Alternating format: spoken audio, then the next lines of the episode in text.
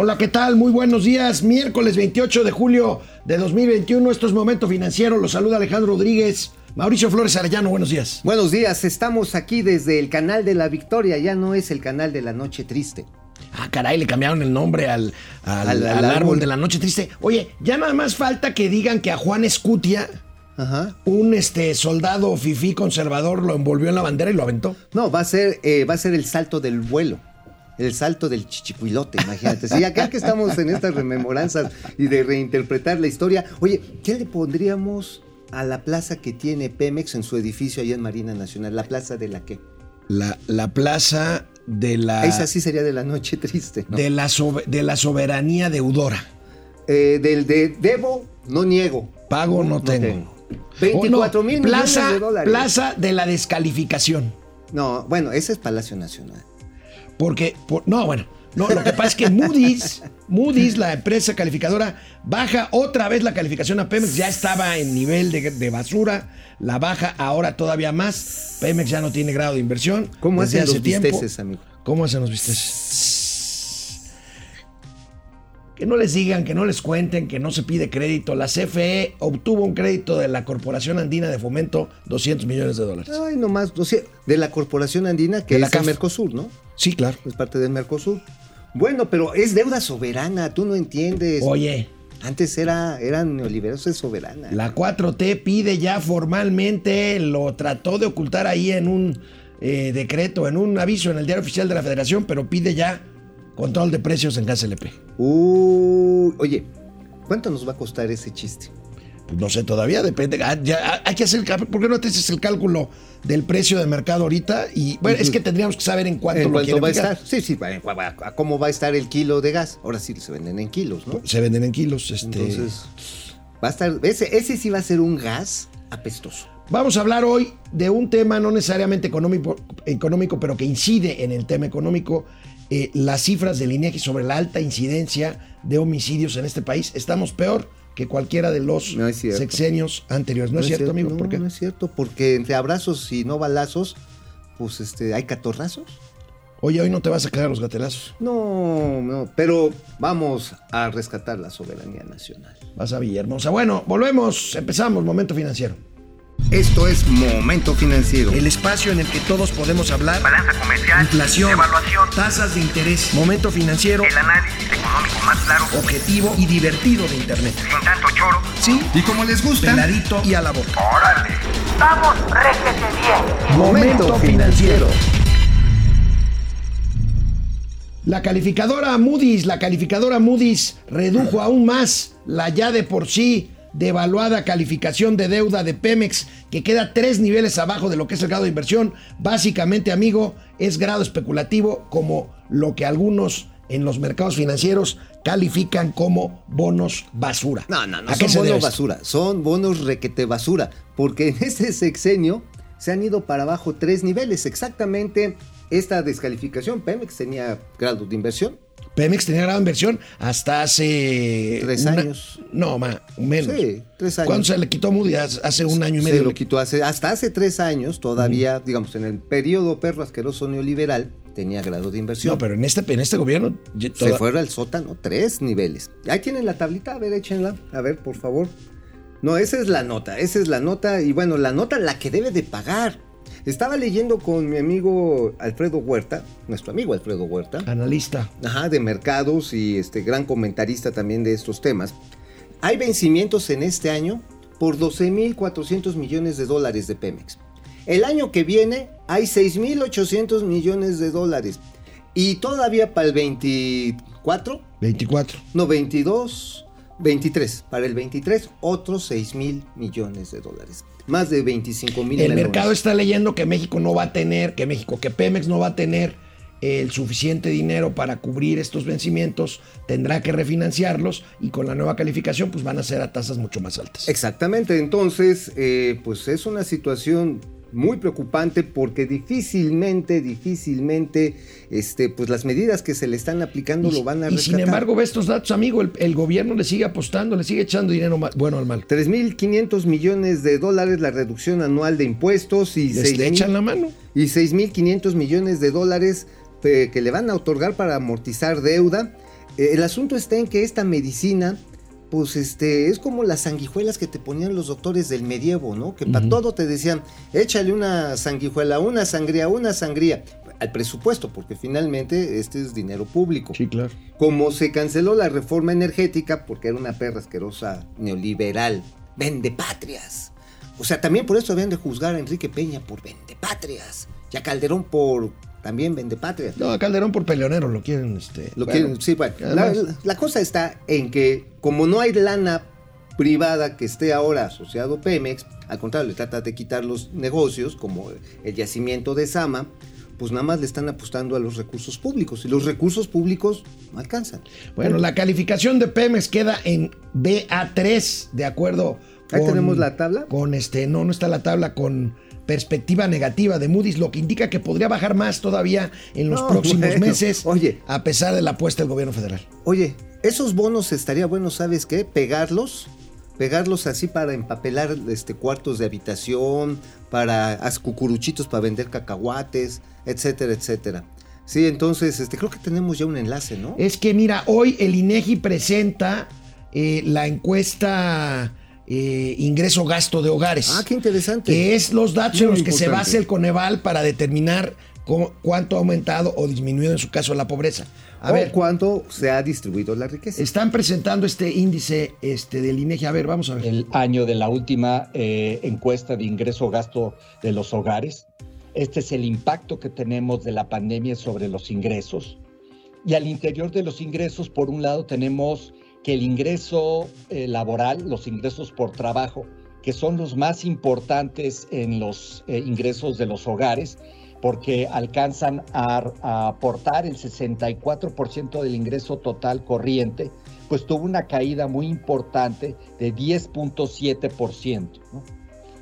Por otro lado, las transferencias, estas transferencias que incluyen jubilaciones, incluyen indemniz- indemnizaciones, incluyen transferencias de otros hogares y otros países y también incluyen los beneficios de los programas sociales. Estas transferencias representan el 17.6% del ingreso corriente de los hogares, aumentaron, aumentaron 8.3% del 2018 al 2020. Sin embargo, el aumento en las transferencias fue insuficiente para compensar la caída en los ingresos del trabajo, de tal manera que el ingreso corriente total, como ya vimos, tuvo esa disminución. La ENIC también reporta, por ejemplo, que los programas sociales, los programas de gobierno, alcanzan a llegar a 30% de los hogares conforme nos reportan estos mismos hogares. En lo que se refiere a la distribución de los ingresos, la ENIC reporta que en el 90% de los, hogares mexicanos tuvimos una disminución significativa del ingreso corriente.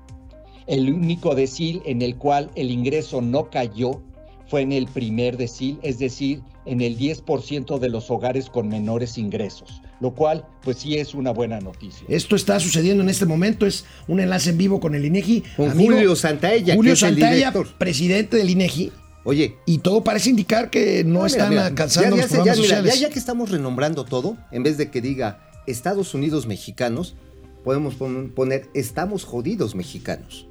¿Por qué? Ve, El tropezón Bueno, ahorita en todos los niveles. Esto está sucediendo y hasta lo que alcanzamos a escuchar ahorita, pues el tema es que las, las transferencias sociales no están alcanzando para No compensar la pérdida de ingreso y por lo tanto esto seguramente va a derivar en incremento en los índices de pobreza laboral. Ahora, solamente en el nivel más bajo, que es las personas que tienen ingresos ya de nivel de sobrevivencia, no se ven afectados, quizás porque no hay manera de que se afecten más, y también porque ahí el efecto de las transferencias sociales, que es el 30% al que se refería Julio Santaella, pues definitivamente pues amortiguan. Pero el resto, los otros nueve deciles, ahora sí, hasta los ricos lloran. Hasta los ricos lloran. Pues sí, menos ingresos. menos ingresos. O sea, el señor Slim debe estar que se lo cargue el payaso porque la gente compra cada vez menos recargas. Cobra recarguitas de 10, 30 baros. que es la parte fundamental de la, de la fortuna de Slim, la parte del prepago. Vamos a una pausa y regresamos aquí a Momento Financiero, Economía, Negocio y Finanzas para que todo el mundo Hasta los jodidos. le entiendan. Hola Internet, ¿cómo, ¿Cómo, están? Banda. ¿Cómo están, banda? Fer Rangel, buenos días. Pati González dice, Pati. hola desde Monterrey, Patricia González. Pati. Fer saludos. Rangel, ¿cómo afectará la baja Pemex la calificación de la deuda país? Pues depende. La va a presionar. Depende qué se vaya a hacer, ¿eh? Yo lo, de lo que tengo conocimiento, y ya lo publicamos, ya lo comentamos aquí, es que quieren que nos la comamos así, todita, Que se convierta en deuda soberana. en deuda soberana. Y si eso, no, eso sería un riesgo de que nos bajen la calificación de la deuda déjalos, eh, la calificación nos bajan los chones, soberana. Pues el grado de inversión. el grado de inversión. Este, pues sí, pero pues a lo mejor como es una calificación FIFI vale queso, ¿no? Pues una calificadora. Una calificadora, entonces, ¿para qué? Este, Guido Corti, buenos días Guido. desde Tampico. Francisco Guerra, excelente miércoles a mi Top Tunov y Akimov en este AZ5, que es México, es de Chernobyl. ¿Les queda alguna duda de la alianza con el, con el crimen organizado? Ni damnificados, ni víctimas de la delincuencia, ni víctimas del metro han gozado de la presencia del ingrato Oye, del palacio. oye, pero ¿qué va a. Badiraguato mañana? Pues va a Badiraguato. Primero decían que no se iba a transmitir en vivo, que no iba a haber prensa. Después que el sábado, que el viernes y el sábado sí, pero el domingo no, porque No, es no, el día no. de la consulta. No, pues el día de la consulta se le... Bueno, David Saldaña, buenos días. Mario y Luigi de las finanzas. ¿Cómo están? Hugo López no quiere reconocer que las variantes sí afectan a los niños. Lo decíamos ayer. Antonio Quesada Rangel, buen día, Tachito y Motorcito. Ese está bueno. Tachito y motorcito. ¿Te acuerdas del motorcito? Sí, cómo no. Estaba todo. José Tenorio, buenos días a los campeones olímpicos de las finanzas en México. Órale. Aquí sí saben. Bueno, vas a, ver. le echamos ganas, le echamos ganas tampoco. José Almazán Mendiola, buen día al compayito y tachidito de las finanzas, ¿te acuerdas? El tachidito. Qué Bueno, vamos a la tele. Vamos. Bueno, pues ahorita regresamos a esta presentación de la encuesta de ingreso-gasto de los hogares del INEGI. Vamos a hacer otro enlace ahí al INEGI. Y bueno, por lo pronto, eh, hablábamos de Pemex, de la caída o de la baja. De la su- degradación, pues. en su calificación, la degradación. Mientras tanto, si bien la Comisión Federal de Electricidad reportó ganancias por 21 mil millones de pesos al segundo trimestre, es un avance de 14% con respecto al trimestre anterior. En términos semestrales, acumula pérdidas por 14 mil millones de pesos Pemex. Y además, digo, este CFE, CFE. perdónenme. No, bueno, y- ojalá que eso perdiera. Ojalá y eso perdiera Pemex. Ojalá. No, ¿De cuánto es la deuda de Pemex nomás? 110 mil millones de dólares. 114 mil 114 mil millones de dólares. Y tiene que pagar, repito otra vez, 25 mil millones de aquí al 2023. Bueno, y que no les vengan con cuentos, que digan que este gobierno no contrata deuda y que no es cierto y que no sé qué. Bueno, Que somos soberanos. Aunque digan lo contrario, CFE contrató un crédito de 200 millones de dólares para sortear la crisis con la Corporación Andina de, Andina de Fomento. ¿Qué es, la, qué es la Corporación Andina de Fomento? La CAF es un banco de desarrollo regional con sede en América del Sur. El CAF, con el que tenemos un convenio, es una línea de crédito revolvente para fortalecer la liquidez y la estabilidad financiera Oye, de la empresa que dirige Manuel esta- Bartlett Díaz. Esta línea es especialmente preocupante. Este, a ver, no me tengas miedo, Alex. Te- eh, acércate para acá. Déjame agarrarte la piernita para que te dé una explicación. A ver, adelante, adelante. A ver, ahí va. El asunto es cuando ustedes leyeron para fortalec- fortalecer la liquidez, ¿qué quiere decir eso? pues que no tienen liquidez. no tiene dinero para pagar. ¿Sabes dónde están perdiendo toneladas de dinero? En el desarrollo supuestamente de los centros de atención este, prioritario que tienen y están perdiendo dinero impresionante. ¿eh? Yo Sí, no sé sí, qué sí, tipo de inversión están haciendo, pero es como dices, oye, me prestas este 500 mil baros, pues ¿para qué quieres tanto? No, pues es que voy a mejorar la, la, este, mi negocio. ¿Cuál negocio? Pues a los que les debo de pagar. O sea, no traes plata. Y eso es preocupante en la CFE. No había entrado a una circunstancia de esta naturaleza. No, no, no, no, aunque quieran ahorita presumir que ganaron 14 mil millones, más bien 21 mil millones de pesos en el segundo, en el segundo trimestre. Bueno, pues vamos a ver qué pasa con Sí la Comisión. Federal de Electricidad, mande. Ganaron eso. Eh, nada más en el trimestre. Ah, por- porque en el semestre la pérdida es de 14 mil. 14 mil a nivel semestral. Muy bueno. o sea, en lo que va del año. Pues. sí, sí, sí, pues ahora sí que de la mitad para atrás son 14 mil melones de pesos. Así es, bueno, este, vamos a ver, a ver, vamos a ver qué está diciendo el presidente del INEGI eh, sobre la encuesta ingreso-gasto de los hogares. A ver, Aquí la Estamos- tenemos, nos estamos enlazando con el INEGI. a ver, Ahí está. que estamos en- conectados.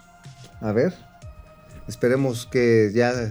Es que luego el internet le hace uno cada travesura. Sí, la, la tecnología no tiene, tiene palabra. no tiene O palabra. También le dice que no tiene madre, ¿no? Bueno, hay algunos que dicen Sí, eso, ¿no? pero- Ahora, ahora- ¿esperas alguna sorpresa de la encuesta de ingreso-gasto de hogares? Pues no, yo creo que desgraciadamente lo único que nos va a confirmar es el deterioro de, los, de, de la capacidad adquisitiva de las familias.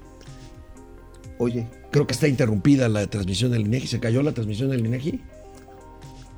A ver. Ahorita, ahorita, Oye. ahorita que nos informen cuando se restablezca. Oye, ¿no Sí. habrá sido Calderón el que la tiró? Pues yo creo que. No, no, bueno, no. Aquí debe haber sido la 4T, porque en, ¡Ah, estas, Chuy! en estas cifras se basan para determinar el grado que tanto estamos. Ahí está, mira.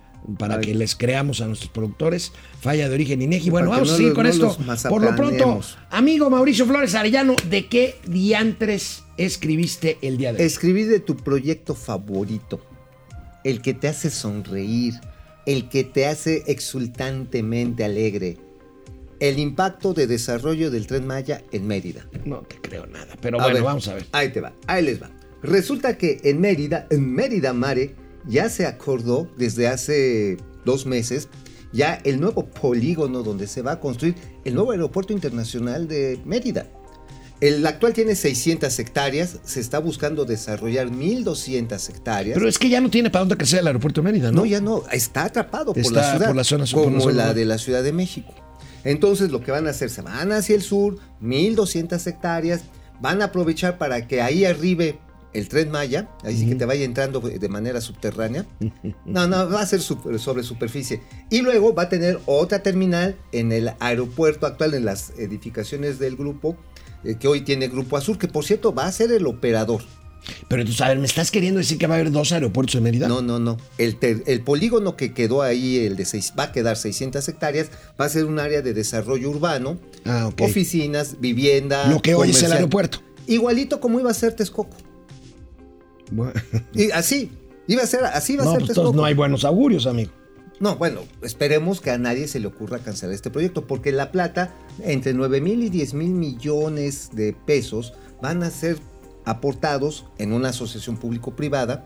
Eso es también una novedad, ¿eh? Con empresarios locales. Y precisamente está metido ahí este, un tío de Carlos Loret, Bueno, los Loret son Sí. una familia muy... muy este, pudiente allá, y están allá. participando de manera proactiva para desarrollar en esta alianza y el operador aéreo sería Sur.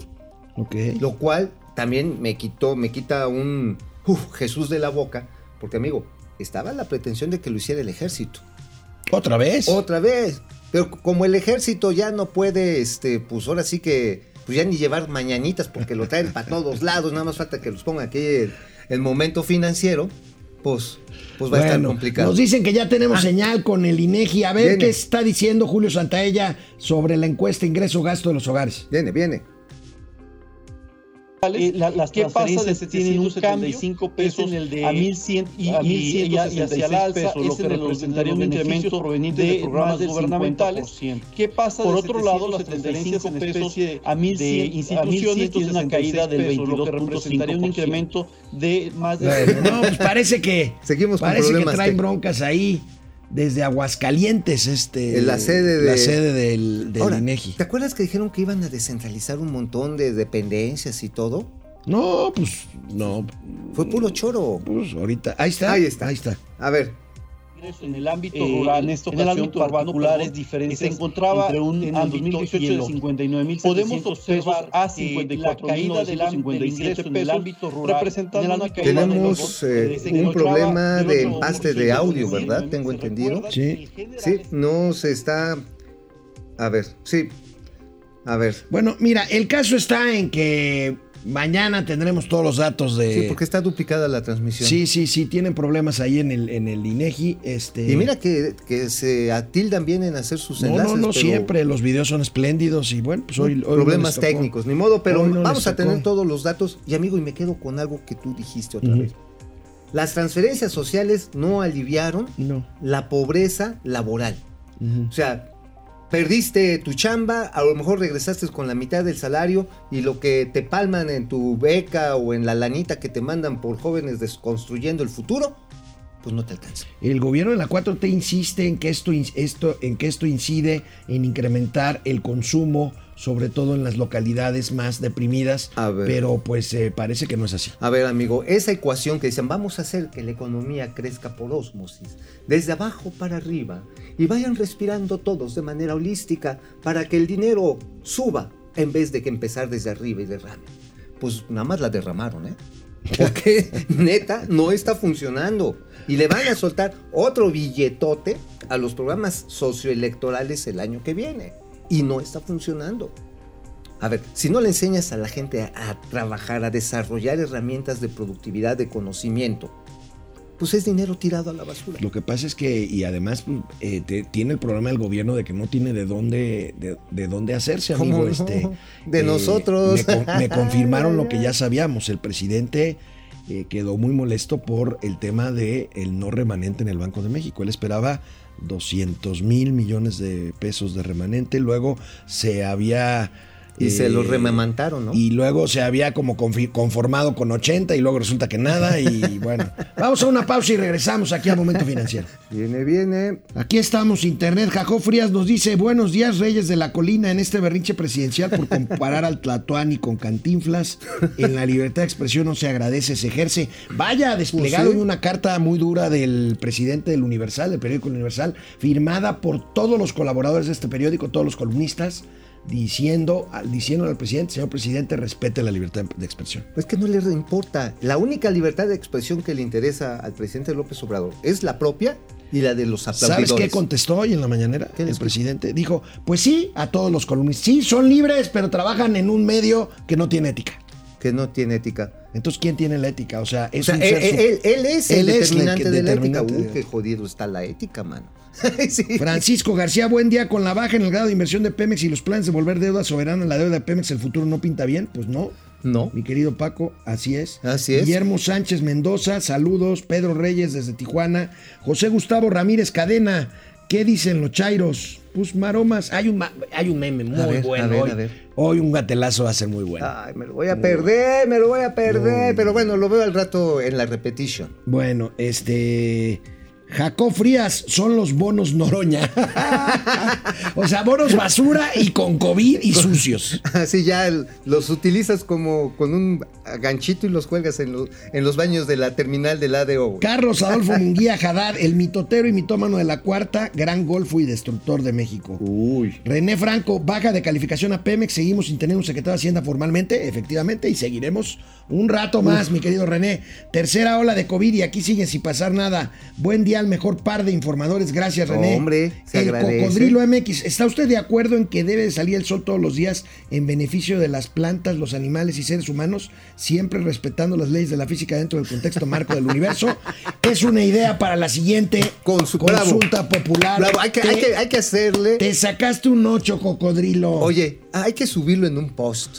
Sí, hay que subirlo en un post, Sí, amigos. sí, por favor, amigos de la producción. Este y de denle el crédito al Cocodrilo MX. Esta es una sugerencia para la siguiente pregunta.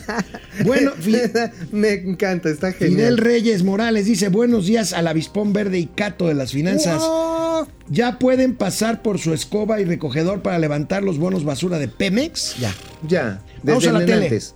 Vamos. La Comisión Federal de Electricidad, amigo, ahorita que hablamos de sus resultados, pedirá, de hecho ya lo hizo a la Comisión Reguladora de Energía, que establezca un tope de precio al gas LP. ¿Qué implica un control de precios, amigo? Tú lo sabes muy bien como economista que eres, nosotros lo hemos mencionado aquí, pues es finalmente destruir un mercado que aunque Sí. no sea perfecto, pues funcione. Pues sí, extraes un producto, en términos económicos, extraes un producto de la dinámica de la oferta y la demanda. Por lo tanto, es un precio administrado. Pero tiene varios asegúnes. Porque si no responde ya a la variación de la oferta y la demanda, la oferta está dada por la disponibilidad de ese bien, en este caso el gas, y la demanda de la necesidad que se tiene del mismo, bueno, entonces hay un precio que se hace ficticio porque es administrado. Estos precios ficticios tienen el problemita de que tarde o temprano no alcanzan a cubrir los costos de producción. No alcanzan a cubrir los costos de quienes están proveyéndolo, en el caso de los privados. ¿Y qué pasa en ese momento? Pues lo dejas de producir y ya lo vivimos en este país. Se genera desabasto. En la época de Luis Echeverría que, y de López Portillo, que se pusieron muy de moda los precios controlados para el azúcar, Acabó, acabó aquello en un desastre. Al refresco le pusieron precio controlado, le quisieron poner precio controlado incluso a la carne y se vino un- una mayor carestía, precisamente porque el, el productor privado dice, oye, pues no tengo con queso, ¿eh? Entonces, pues cierro y lo que haya, pues a lo que lo compren. Los mercados negros florecen como en Cuba, ya que la 4T es tan adepta y tan protectora de la dictadura en Cuba, pues sucede eso. El mercado negro florece porque los precios administrados no garantizan la proveeduría de este insumo. en Ahí está la explicación de lo que implica un control de precios y hoy nuestra amiga Valeria Moy del Instituto Mexicano de la Competitividad lo advierte, lo advierte en un tuit. Dice, hoy aparece en el diario oficial una directriz, entre comillas, de emergencia para fijar precios máximos en el gas LP. Claro, eso no dice el título, tiene razón Valeria, no lo dice en el, digamos, Di- Dice motivo. directriz de emergencia. Pero en eso va, entiendo la narrativa, pero también entiendo que esta medida puede ser muy costosa para las finanzas públicas. Ahora, esto, ¿a ¿por qué el efecto sobre las finanzas públicas? Esto porque si Pemex es el que va a vender en su mayoría el gas, el gas LP que llega a las cocinas, que llega a los restaurantes, que llega a las empresas, a las fábricas, también muchas fábricas utilizan gas. Bueno, pues si tiene un precio, digamos, no, no, pero no lo tengo muy claro, pongamos 200 pesos en el mercado, oferta y demanda. Dices, pues el precio máximo va a ser de 150. ¿Quién se va a chutar la diferencia de esos 50 pesos? Pues- ¿Petróleos mexicanos con una deuda de 114 mil millones de pesos?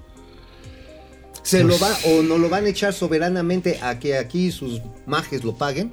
Digo, majes todos ustedes y nosotros, ¿no? Porque finalmente somos los que pagamos los impuestos. Y por lo tanto, vas a tener un precio, un subsidio que va a ser regresivo, amigo. A ver. ¿A qué ¿quiénes te refieres con regresivo? ¿Quiénes consumen, quiénes consumen más gas? Los que tienen más lana. Claro. Los que tienen casas más grandes, los que, que tienen tienen familias los más que grandes. tienen una casa de descanso el fin de semana. Ándale, los que tienen varios jacuzzis y ponen agua caliente. Alberca. Alberca. Y quienes tienen su tanquecito para, este, para cocinar unos frijolitos, una tortillita, no reciben ese subsidio. Ahí es donde dice que es regresivo. Exactamente.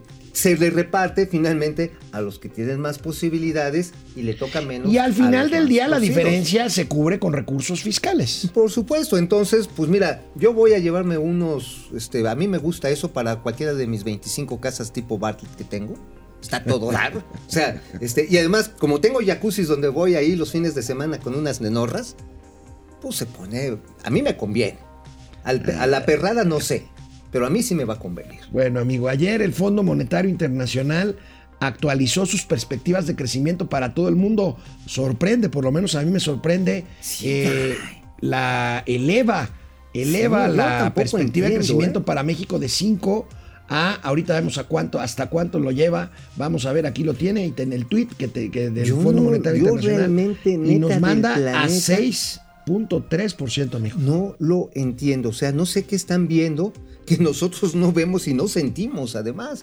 O sea, mandar este crecimiento, esta actualización en el caso, bueno, eh, se entiende que el mundo, por la aplicación de las vacunas y por la, el desconfinamiento y las medidas que se han ido tomando, pues mejora la perspectiva. Pero en el caso de México, llevarlo arriba, ahí lo ven ustedes, en los países de desarrollo medio, 6.3%. Oye, amigo, yo tengo, Yo te- bueno, no, no tengo voy. pendiente, pero seguramente quienes nos ven y nos escuchan han de decir, oye, estamos como los cuates que van en sentido contrario por el periférico y dicen que todos los demás van en sentido contrario menos uno. sí. Porque pues las perspectivas, ¿a qué se debe que sigan siendo tan optimistas en Pues contrario a lo porque están ligando a que la economía norteamericana va está a seguir- creciendo una barbaridad? Ajá, sí, pero bueno, ya también hay advertencias de que le van a tener que bajar del chocomil porque está calentándose muy fuerte con la inflación. Y al mismo tiempo llega un momento en que aunque sean los dueños del billete verde, la deuda se les convierte en un problema. Entonces, este, aquí el asunto es que se está muy esperanzado por un lado, mira, ahí está, el mundo 6%, y México arriba del promedio que se espera a nivel mundial. Pero podemos ver el caso de Estados Unidos, donde es donde yo, yo este, vuelvo a reiterarlo. El asunto se está apostando Ujú. al efecto tractor que tiene Estados Unidos, la economía, la demanda de aquel país y el envío de remesas, que envían los remensos de los paisanos. No, porque remensos. Pues porque el presidente presume como si fuera de No, él pero la entonces el lana. remenso es otro. Ah, bueno, yo no lo dije, ¿eh? Pues, ¿No? No, bueno, pues sí, está bien. La libertad, la, la- la- a ver, la, este, Para el quién es quién, nos van a desmentir como Nos van aquello, a desmentir. como aquello de los que dicen del COVID. El bicho sigo ahí, el bicho sigue ahí. ajá, y, el Y bicho- también el COVID. Y el COVID.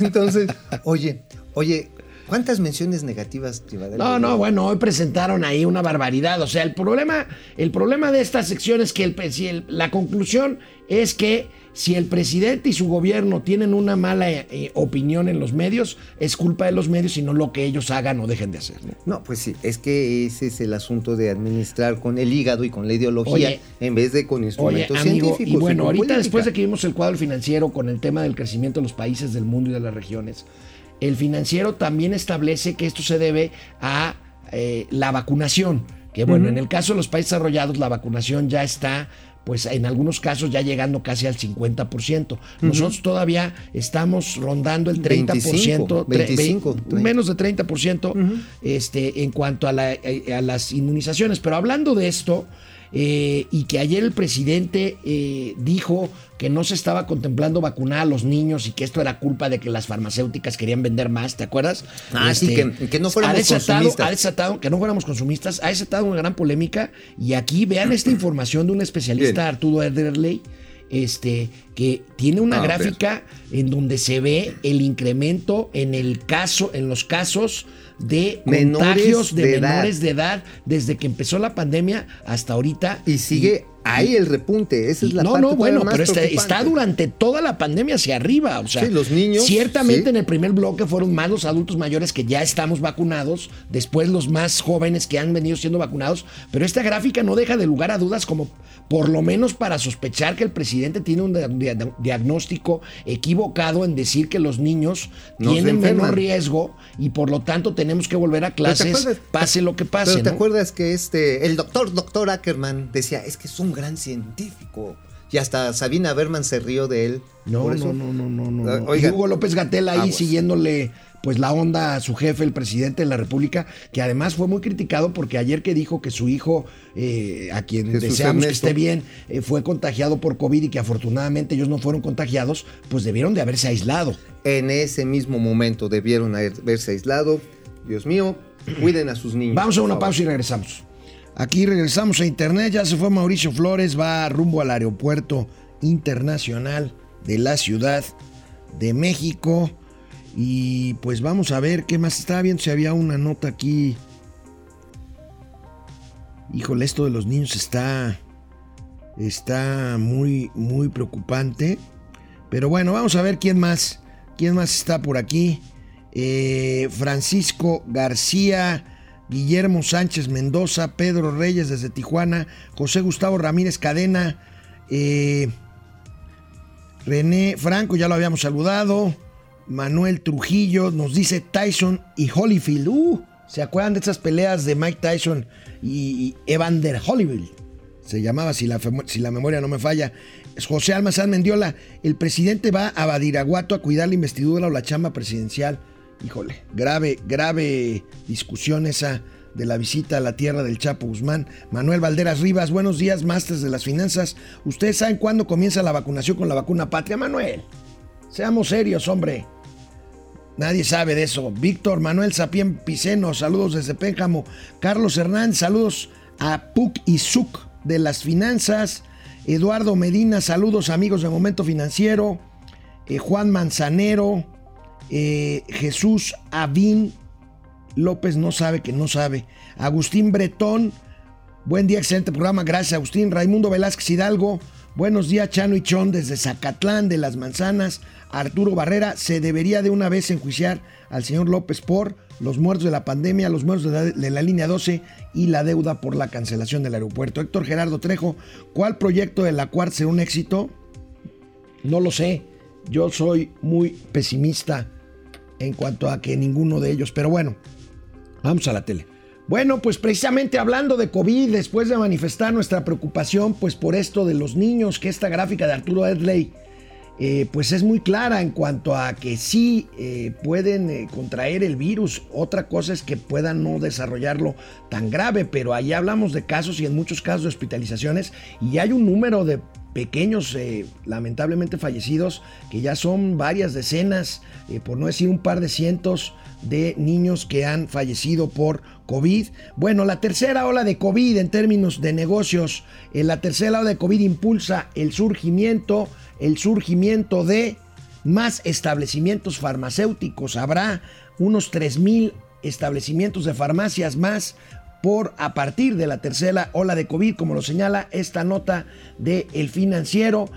Tercera ola de COVID impulsa el nacimiento de 3.000 farmacias. Es más o menos un incremento del 20% de número de farmacias eh, de la Asociación Nacional de Farmacias de México este año, según estimaciones el 40% de las farmacias se concentra pues en grandes mercados como lo son la Ciudad de México, el Estado de México, Jalisco, Jalisco y eh, Nuevo, Nuevo León. Bueno, pues la parte de concentración de poblaciones y por supuesto la capacidad o el poder adquisitivo de la misma población determina este incremento en las farmacias que se observará a partir de ahorita y hasta el fin de año por eh, el, eh, la tercera ola de COVID. Y volviendo al tema de la aviación que hemos cubierto y comentado recurrentemente en este espacio, un grupo de gobierno, concretamente un instituto que se llama el Instituto Nacional de Economía Social, están dando asesoría a un grupo de 120 jubilados, ¿saben de qué empresa?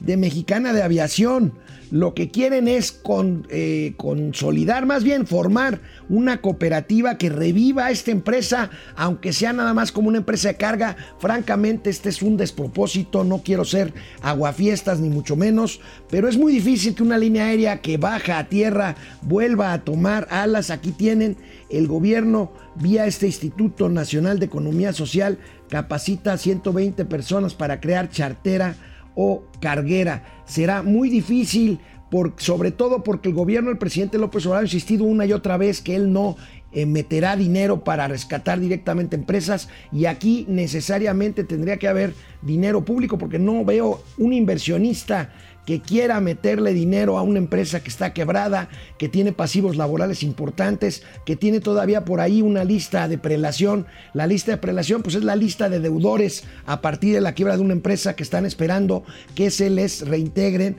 pues inversiones, deudas por proveeduría o salarios caídos o jubilaciones como es el caso de los de los trabajadores. Y bueno, vamos a dedicar los siguientes minutos a un tema. ¿Tenemos INEGI? A ver, vamos a, vamos a volver a la sede del INEGI donde está Julio Santaella y su equipo explicando el índice, el índice nacional de ingreso gasto de los hogares. Evolución histórica.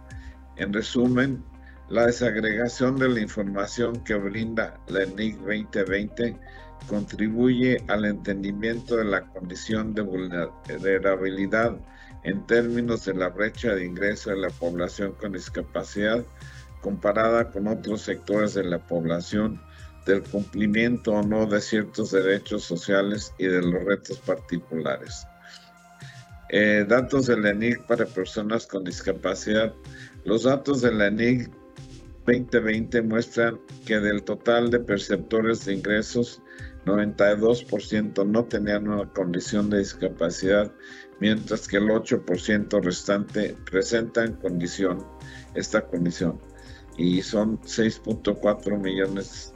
El ingreso promedio trimestral de las personas sin discapacidad asciende a 19.169 pesos trimestrales, mientras que el de una persona con discapacidad se estima en 12.395, lo cual resulta en una brecha de 6.774 pesos es decir, un 35.3%. En aquellos hogares en los cuales vive al menos una persona con discapacidad, el ingreso corriente promedio trimestral es inferior en 8.946 pesos en relación con aquellos donde no habita una persona con dicha condición. 34.842 versus 40. Bueno, pues ahí tenemos a uno de los vicepresidentes del INEGI, pero vamos viendo los datos que han venido surgiendo en esta, en esta presentación de la encuesta eh, de gasto ingreso de los, de los hogares. Fíjense, al analizar por deciles, se observa que mientras en el promedio nacional el ingreso corriente de los hogares, fíjense, el ingreso corriente de los hogares cayó 5.8%, el del primer decil creció 1.3% por los apoyos y la variación para el resto de los deciles fue negativa, siendo la mayor caída la de 9.2% registrada para el décimo eh, decil. Al distinguir por tamaño de localidad, se observa que mientras que el ingreso corriente en los hogares de localidades urbanas se redujo 8% respecto al 2018, para los hogares localizados en, rural, en zonas rurales se incrementó 3.6%. Ahí está el tema de los apoyos sociales. El punto es que a nivel general finalmente el ingreso, el ingreso por hogares se reduce. Dice el INEGI también, en los hogares de México el promedio del gasto total trimestral en el 2020 fue de 47.396 gasto trimestral. De este 83% es gasto corriente y 16.8% son erogaciones financieras y de capital, o sea, para pagar deudas. Al interior el gasto corriente monetario fue de 29.910 pesos, 29.910 pesos, 12.9% menos que en 2018. En fin, son muchísimos rubros. Ahorita estábamos escuchando al vicepresidente del INEGI hablar del tema específico de los discapacitados. Caen los gastos en educación, vestido y calzado, así como en transporte y comunicaciones. En fin, vamos a ir desglosando este informe de ingreso-gasto de los hogares del INEGI en próximas emisiones de momento financiero. Y vamos a un tema, un tema no directamente económico, pero que sí está relacionado con eh, el clima de incertidumbre en el ambiente económico para hacer negocios en México, el de la seguridad pública. Ayer el INEGI dio las cifras de homicidios dolosos en nuestro país, que es la más alta en los últimos gobiernos. Aquellos gobiernos a los que el presidente López Obrador como opositor criticó por la incidencia de homicidios y por la violencia. Aquí tenemos, vamos a ver la información de la nota del Universal. Mantiene México tasa de homicidios más alta en 31 años. Vamos a ir viendo ahorita y después del corte los diferentes gráficas. Aquí tenemos, fíjense nada más, al cierre del 2020, 36.600 casos de violencia extrema, asesinatos en el país y la incidencia por cada 100.000 habitantes, 29% nacional la menor es Yucatán con más o menos 3 por cada 100 mil habitantes y la mayor Colima con más de 30, con más de 30 por arriba del promedio, del promedio nacional. Esto sin duda incide, incide en el clima de incertidumbre para eh, pues hacer negocios en México para el tema, para el tema económico. Este es un tema, este es un tema muy delicado porque el presidente de la República ha insistido una y otra y otra y otra vez que pues él tiene otros datos, pero pues por más allá de que 50 mil millones de pesos más a la Guardia Nacional, por cierto, ayer escuchaba un analista en la noche con Leonardo Curcio en el tema de eh, esta sobreinversión en Guardia Nacional. Ahorita de regreso lo comentamos aquí en Momento Financiero. Vamos a una pausa. Bueno, pues regresamos a Internet. Aquí seguimos. Ya se fue Mauricio. Em, vamos a ver. Andrés Grimaldi. Nieguen lo importante. Nieguen que se pidió prestado a la CAF. No puede negarlo. Ahí está. Ahí está el préstamo.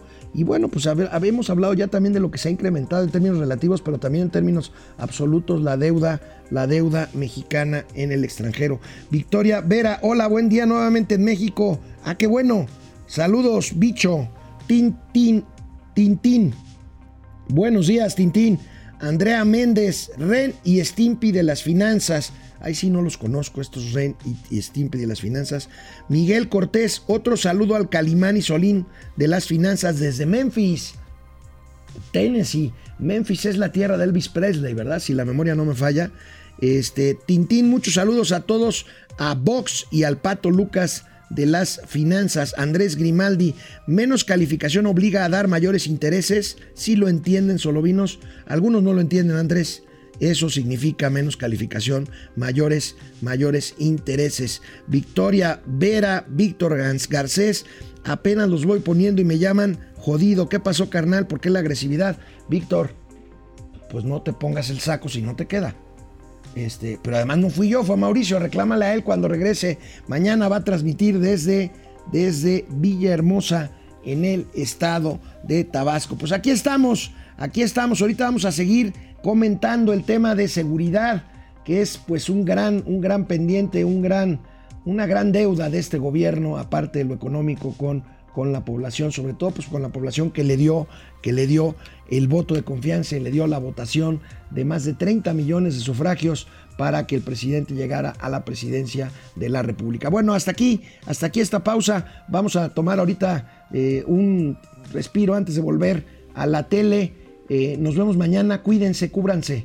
Bueno, pues estábamos con las cifras de la inseguridad de los homicidios dolosos. Fíjense, les decía yo que el gobierno presume 50 mil millones de pesos más para la Guardia Nacional y sin embargo los especialistas están viendo que este dinero se ha estado utilizando adicionalmente para construir cuarteles de la Guardia Nacional, lo cual está bien, pero que no necesariamente se han incrementado el número de efectivos. La meta para tener efectivos este año es de 150 mil y tenemos meses ya eh, pues estancados en una cifra de 100 mil de 100 mil elementos de la Guardia Nacional. Vamos a ver la siguiente gráfica que nos da el periódico El Universal el día de hoy sobre el tema de homicidios dolosos. Ahí está, en los primeros dos años de cada gobierno, fíjense, en miles de casos Venimos de 30 mil con Ernesto Cedillo, 20 mil con Vicente Fox Quesada, subió con Felipe Calderón casi 23 mil, 43 mil, lo doble con Enrique Peña Nieto, pero 73 mil 200 casos con Andrés Manuel López Obrador en sus dos primeros años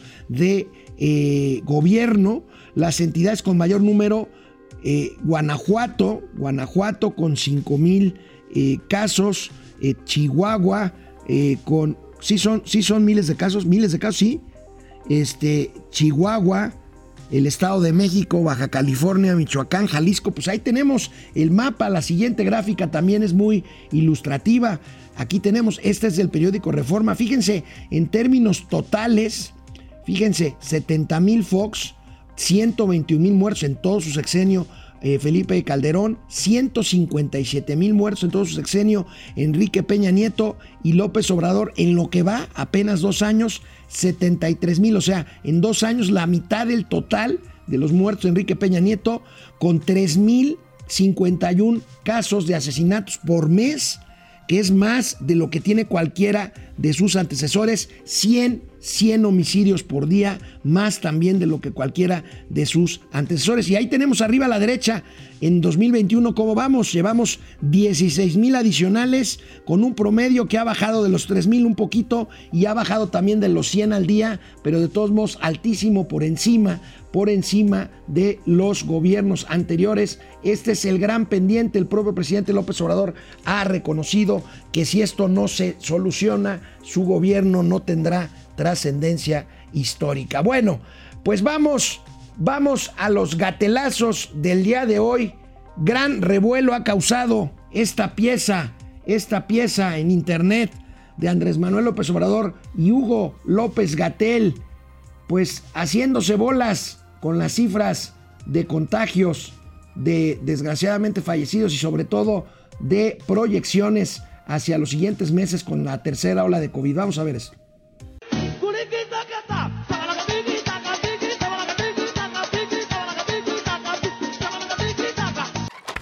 Esto está buenísimo. A ver, lo podemos ver otra vez.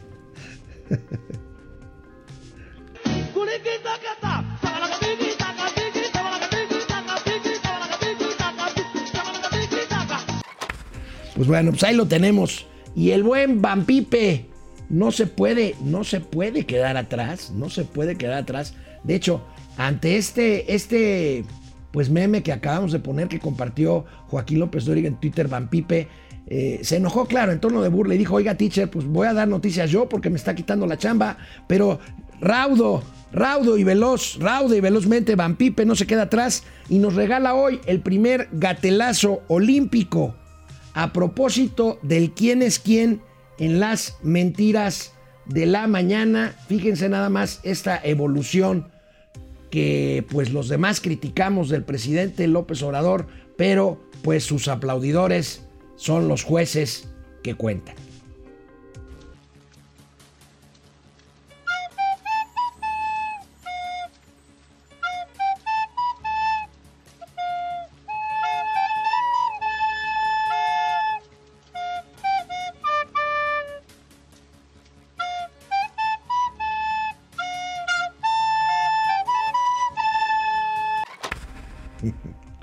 Están los jueces, ahí vimos a Gibran, ahí vimos a Tolini, ahí vimos a Julio Hernández, que por cierto Julio Hernández hizo su derecho de réplica en la mañanera en el quién es quién, eh, pues regañó a la secretaria de Medio Ambiente, el presidente pues no le contestó a Julio Hernández directamente el tema de la información que publica, simplemente dice que él no es igual a los demás y que él no tiene nada de qué avergonzarse. Vamos a ver cómo procede Julio Hernández con este tema, que pues a mí la verdad la verdad el ejercicio no me parece de ningún modo útil, al contrario, me parece un ejercicio pernicioso, aunque haya derecho de réplica. La verdad es que, pues bueno, ante finalmente la última palabra que la tengan en Palacio Nacional, insisto, me parece un juicio pernicioso. Y siguiendo con las Olimpiadas, veamos aquí lo que seguramente debe de pasar, debe de pasar antes de las mañaneras en las juntas de seguridad nacional que tiene el presidente con sus colaboradores.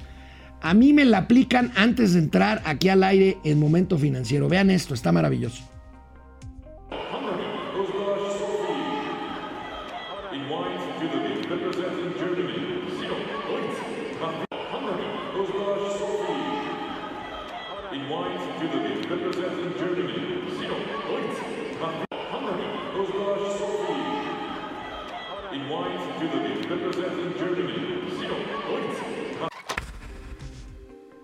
Ay, nomás, ay, nomás, así, así anima a su, a su atleta, el entrenador este. Eso seguramente pasa antes, antes de que empiecen las mañaneras. Y bueno, el que perdió la paciencia de plano, ya, pues lo contagiaron de Palacio Nacional, no aguanta nada las críticas. El gobernador de Jalisco, Enrique Alfaro, pues perdió la compostura, no aguantó, no aguanto nada te respeto, no quiero faltarte el respeto nunca. Simplemente no te voy a contestar mentiras, no pierdas tu tiempo. Eh, gobernador, esos datos que usted acaba de darnos, ¿en dónde están publicados? Con mucho gusto, si te pones a hacer tu trabajo como periodista, los vas a encontrar. Justamente eso fue lo que hicimos y en la eh, transparencia, ahí están los cheques, están las facturas, las órdenes de compra. Lauro, tú puedes hacer tu trabajo, con una sonrisa en el rostro te digo, no pierdas tu tiempo. Dile a tu periódico que no pierda su tiempo, que estamos en paz y que pueden hacer lo que quieran, decir todas las mentiras que gusten, pero no vengan aquí a hacernos perder el tiempo a todos. Listo. Eh, entonces, el sistema de transparencia que tiene el gobierno del Estado. Con mucho gusto. Va. De acuerdo. Gracias. Buenos días, Ileana Gutiérrez de Televisa. Pues miren, ahí tenemos ante el ejemplo, miren, la crítica es necesaria. La crítica hay que tenerla, la crítica hay que aguantarla, la crítica hay que contestarla si efectivamente se trata de falsos datos, mentiras a medias o verdades completas. Hay que, hay que entrarle, el debate público es necesario. Malo cuando ya te quedas atrapado en el estás mintiendo y no me hagas perder el tiempo y tu palabra contra la mía, ah, ya no tiene caso. Bueno, para terminar, momento financiero, fíjense que la Procuraduría la Procuraduría de Defensa del Contribuyente, esta instancia que se dedica a defendernos del malvado SAT en cuanto a fiscales, eh, a cuestiones fiscales, la Prodecon recomendó reducir carga fiscal. Fíjense, yo no sabía que tenían carga fiscal eh, los eh, quienes se dedican a reciclar desechos sólidos no son exactamente los pepenadores, pero es la primera cadena de los que recogen la basura y que la separan y que la reciclan. Pues bueno, resulta que sí han sido grabados y si tenemos la nota aquí de reforma, bueno, están pidiendo que les bajen la carga fiscal para poder ayudarlos. Eh, son eh, pues personas eh, de un nivel socioeconómico muy modesto y que bueno, pues habrá que bajarles, recomienda la Prodecom, lo que les cobran. Yo no sé exactamente bajo qué vía se lo puedan cobrar. Muchos de ellos, la mayoría son informales, en fin. Vamos a ver. Por lo pronto, por lo pronto, nos vemos mañana aquí en Momento Financiero. Usen el cubrebocas, por favor.